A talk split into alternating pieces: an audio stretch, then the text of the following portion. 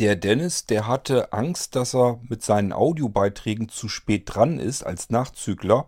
Hat er recht mit gehabt. Soll uns aber egal sein, machen wir eben noch eine Folge.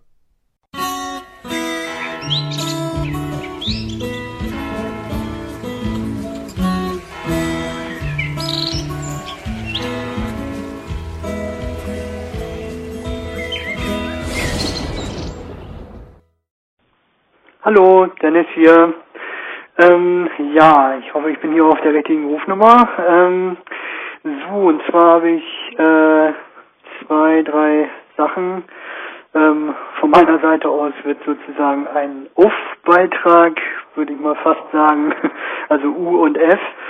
Ähm, ja, geht um vielleicht auch nicht ganz unwichtige Informationen, nämlich das eine äh, habe ich festgestellt, ähm, dass bei Drive Snapshot ja äh, Daten äh, nicht gespeichert werden äh, unbedingt, wenn man sie archivieren will, also in meinem Fall jetzt.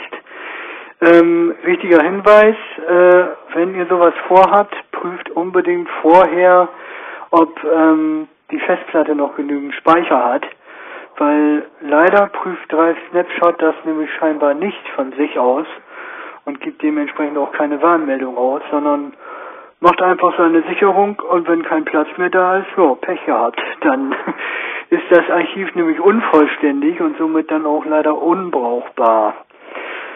Ja, ähm, Kurt, vielleicht hast du da eine Möglichkeit, wo, wobei äh, Windows das ja eigentlich auch meldet, wenn nicht genügend Speicher da ist.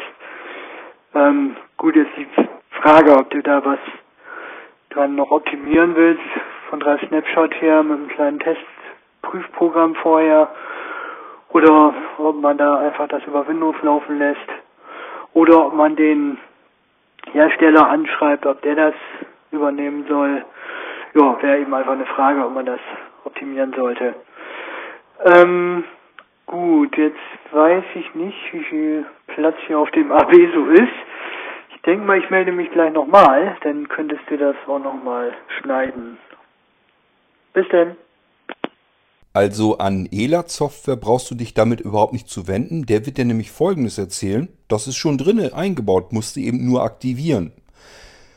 Wenn du richtig mit Drive Snapshot arbeitest, also mit der Oberfläche, so wie ich es im Podcast hier ja auch schon mal ähm, erklärt habe, dann wirst du weiter unten, das habe ich im Podcast mit Sicherheit auch schon erwähnt, unten einen Haken setzen können ähm, bei Test Image After sowieso was. Ich weiß nicht, ob da After Create oder sowas steht, keine Ahnung. Ähm, jedenfalls dieses Test Image musst du dann anhaken und dann macht Drive Snapshot genau das. Er testet nämlich dann dass die, die Image-Dateien, also die Sicherung, die er eben gerade noch zuvor gemacht hat, nicht nur, ob die komplett drauf sind, sondern auch, ob die überhaupt heil sind. Es kann nämlich auch mal passieren, dass da wirklich Fehler drin sind. Und das würde er dann eben abgleichen und feststellen und sagen, hier, der, die Sicherung, die du da jetzt eben gemacht hast, die ist kaputt, die kannst du so nicht nehmen. Das heißt, das ist schon eingebaut. Ich vermute mal, ich weiß es jetzt nicht aus dem Kopf, ähm, ich vermute mal, das Ding ähm, gibt es auch als Option über Eingabeaufforderung. Dennis, und ich hatte dir schon mal gesagt, du kannst dir im Backup-Verzeichnis ruhig auch die Batch-Dateien nehmen. Du hast ja auf den Blinzeln-Computern ist im Backup-Verzeichnis bei Drive Snapshot sind auch immer verschiedene Batch-Dateien drin. Die sind vom Dateinamen her schon so benannt, dass man sich ungefähr vorstellen können kann, was die machen. Die öffnest du dir ganz einfach in, einer, äh, in einem Editor, guckst dir die an, änderst dir die entsprechend ab, so wie du die gerne haben möchtest und dann guck mal im Handbuch nach ähm, von Drive Snapshot. Da wird es mit Sicherheit die Option geben, um das auch über Eingabeaufforderungen zu machen, dass Drive Snapshot dann hinterher das Image nochmal kontrolliert. Ist übrigens gar nicht mal gesagt, dass Drive Snapshot da gar nicht drauf hingewiesen hat. Ähm, wenn du das jetzt von dem Blinzeln-System nimmst, da ist ja minimiert ähm, das Fenster, wo Drive Snapshot anzeigt, was er gerade macht. Es kann gut sein, dass er da vielleicht sogar eine Meldung macht, aber die kann ich halt nicht abrufen, nicht abfangen. Das ist Drive Snapshot, was da im Hintergrund läuft und arbeitet. Und äh, ja, wenn da eine Meldung vielleicht gekommen ist, dann kriegst du die vielleicht gar nicht mit. Das kann ja durchaus sein. Ähm, gut, das ist aber auch ein Fehler, ehrlich gesagt. Ähm, da würde ich dann fast sagen, das ist ein reiner Anwenderfehler, denn man sollte eine Sicherung eigentlich nie auf einem Laufwerk machen, wo nicht richtig ordentlich, vernünftig viel Fettplatz ist. Und bei dir ist eben das Problem, du hast ja nur diese System-SSD drinne. Du hast ja keine dicke Festplatte oder so in dem Notebook noch mit drinne. Ist ja auch nicht weiter tragisch, nur würde ich da eben nicht auch noch die ganzen ähm, Sicherungen auch noch machen. Aus zwei verschiedenen Gründen nicht. Das erste, du bekommst das Problem, was du jetzt aktuell hast, nämlich, dass dir die Platte, die SSD schlicht und ergreifend voll läuft und dann gar keine äh, richtigen Sicherungen mehr gemacht werden. Ist schon mal doof.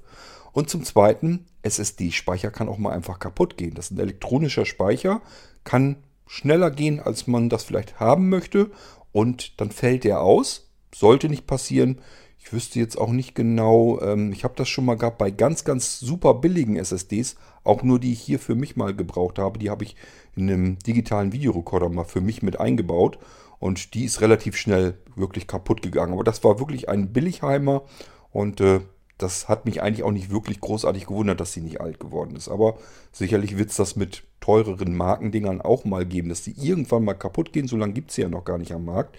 Lass die mal 15 Jahre alt werden, wer weiß, was mit den Dingern dann passiert. Und wenn du dann sämtliche Sicherungen auf demselben Datenträger hast, den du auch sicherst, und das passiert ja so, das ist ja der Fall. Nur weil du jetzt ein Laufwerk C und ein Laufwerk D heißt, heißt das ja nicht, dass das verschiedene ähm, SSD-Speicher sind, sondern einfach nur, dass derselbe SSD-Speicher in zwei Laufwerke unterteilt ist. So, und wenn du von C Sicherung machst auf D, dann hast du halt ein Problem. Einmal, es läuft halt relativ schnell voll, weil das nur eine normale, kleine, schnelle System-SSD ist. Und das zweite Problem ist, fällt dieser SSD-Speicher aus, ist alles komplett futsch. Sowohl dein Original, also Laufwerk C, als auch ähm, sämtliche davon gemachten Backups inklusive deiner Daten und allem, was dazugehört. Alles ist futsch, weil du die Backups und das Original auf demselben Laufwerk, auf demselben Datenträger, dem physikalischen Datenträger, äh, beheimatet hast und das soll man eigentlich nicht machen. Ich würde dir empfehlen, klemm da deine USB-Festplatte dran, steckst du dran äh, per USB und machst da drauf die Sicherung. Das geht sogar mit dem Blinzeln-System. Äh, das heißt, da kannst du einfach das ganze komplette Backup-Verzeichnis rüberschubsen auf ähm, das externe Laufwerk, auf das USB-Laufwerk dann. Und äh, dann schnappst du dir nur, nur, noch die Einträge, die Verknüpfung, über die du das Ganze immer startest, das Backup. Und da änderst du nur noch den Buchstaben dann eben ab. Da so dass der Buchstabe des USB-Laufwerkes dort als erstes steht und nicht eben Laufwerk D, wo dein Datenlaufwerk dann normalerweise ist. So, und dann kannst du ganz normal weiter Sicherung machen und zwar wesentlich besser weil einfach die Sicherung von Laufwerk C eben ausgelagert wird, werden ähm, auf einem anderen Laufwerk, auf einem anderen physikalischen Datenträger. Und wenn jetzt was kaputt geht, beispielsweise äh, dein SSD-Speicher geht kaputt, hast du die Sicherung auf dem USB-Laufwerk. Geht das USB-Laufwerk kaputt, sind zwar die Sicherungen futsch, aber du hast ja noch das Original C-Laufwerk und brauchst dann nur ein anderes USB-Laufwerk nehmen, eins, das wieder funktioniert, machst schnell eine neue Sicherung und hast dann eben wieder eine laufende Sicherung. Ist also deutlich äh, besser und cleverer. Und ähm, du wolltest ja das Sisi Flash haben. Ähm, damit ist das ganze Thema dann sowieso vom Tisch. Dann machst du da drauf einfach die Sicherung. Das geht natürlich auch mit dem internen System, mit dem Einklick-Sicherungssystem vom Blinzeln. Geht natürlich auch manuell mit Drive Snapshot. Ganz egal, wie man es macht, kann man alles hinbekommen. Man muss eben nur die Verknüpfung dann anpassen, ob die ähm, Sicherung.exe nun auf Laufwerk D gestartet wird, auf deinem Datenlaufwerk, dem SSD-Laufwerk, oder auf Laufwerk F oder G oder was du dann hast, äh, was vielleicht deine USB-Festplatte äh, ist, spielt überhaupt keine Rolle. Kannst du ganz einfach rüberschubsen und äh, machst dann einfach die Verknüpfung ähm, wieder in Ordnung, dass das Laufwerk stimmt, der Laufwerksbuchstabe und schon klappt wieder alles.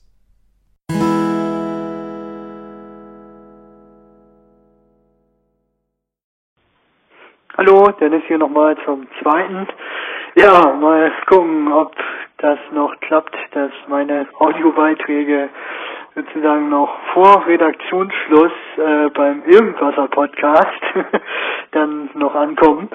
Ähm, ja, äh, so, ich habe jetzt eigentlich nur so zwei Kleinigkeiten, äh, denn ich habe festgestellt, bei Outlook 2013 hat sich scheinbar so ein bisschen was an der Ordnerstruktur geändert. Äh, Also zumindest, wenn man in die Ordnerliste reinguckt. Da bin ich mir jetzt zwar nicht so ganz sicher. Ähm, ja, vielleicht auch einfach so als Hinweis, falls sich jemand äh, wundern sollte und der zufällig in dieser Ordnerliste rumspaziert und feststellt, dass da wohl irgendwie Ordner fehlen sollten. Ähm, ja, die sind scheinbar jetzt nur noch mit der Tastenkombination äh, Steuerung Y, wenn ich das richtig weiß, äh, zu erreichen. Also es geht um äh, zum Beispiel Aufgaben, äh, ne, dieser Computer oder äh, Kalender in, in Klammern dieser Computer, also äh, Sachen, die lokal da irgendwie in Outlook gespeichert sind. Ähm, ja, die sind scheinbar jetzt dann nur noch über die Ordnerliste dann zu erreichen oder in den jeweiligen Bereichen, also im Bereich Kalender, Bereich Aufgaben und so. Da verstecken die sich dann irgendwie. Also irgendwie ist mir das jedenfalls aufgefallen, nur falls da jemand nachsucht. Ähm, ja, und dann, äh, genau, iCloud, vielleicht auch nochmal kurzer Hinweis, falls das jemand nutzt, äh, iCloud, äh, die Software zum Synchronisieren. Ähm, irgendwie scheint die ja auch ein bisschen problematisch zu laufen. Äh, ich habe es dann letztendlich so gelöst, ähm, sauber deinstalliert mit dem Revo Uninstaller und dann äh, installiert, aber mit der Funktion ähm, Kompatibilitätsmodus äh, also äh, automatisch ermitteln über das Kontextmenü ähm, und dann einfach die voreingestellten Sachen genommen. Ähm, und ja, dann sollte es eigentlich wieder gehen. Achso, vorher hatte ich dann nämlich noch in Outlook auch das Konto, dieses äh, at iCloud.com. Das habe ich auch daraus gelöscht. Wie gesagt, und dann iCloud wieder installiert, die Systemsteuerung. Bei mir ging es dann irgendwie wieder, ich weiß nicht, jetzt war jetzt alles so ein bisschen komisch, aber naja, wie das Creators Update so ist, es ist eben sehr kreativ, ja. Also falls da jemand Probleme hat. Schönen Dank, Dennis, für die Informationen. Ich denke mal, für den einen oder anderen kann das schon mal interessant sein. Wenn andere auch mal sowas haben, ruhig immer hergeben damit. Können wir prima mit im Podcast mit reinknallen. Können die anderen vielleicht auch was mit anfangen. So, ich mache hier ganz schnell eben Schluss, weil wir haben gerade eben Besuch bekommen. Äh, Anja ist schon mit Thomas draußen im Garten und ich will mich auch noch dazu setzen und eine Cola mitnehmen und draußen noch eben eine Cola zusammen trinken. Ähm, deswegen mache ich hier jetzt an dieser Stelle mal Schluss wünsche euch, dass ihr frohe äh, Pfingsten hattet. Und ja, wir hören uns dann bald irgendwann wieder die Woche. Ich würde mal sagen, tschüss, bis zum nächsten Mal, euer Kurt Hagen.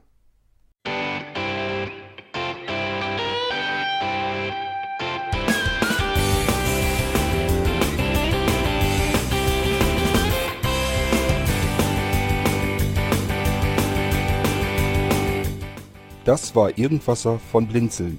Wenn du uns kontaktieren möchtest, dann kannst du das gerne tun per E-Mail an podcast.blinzeln.org oder über unser Kontaktformular www.blinzeln.org.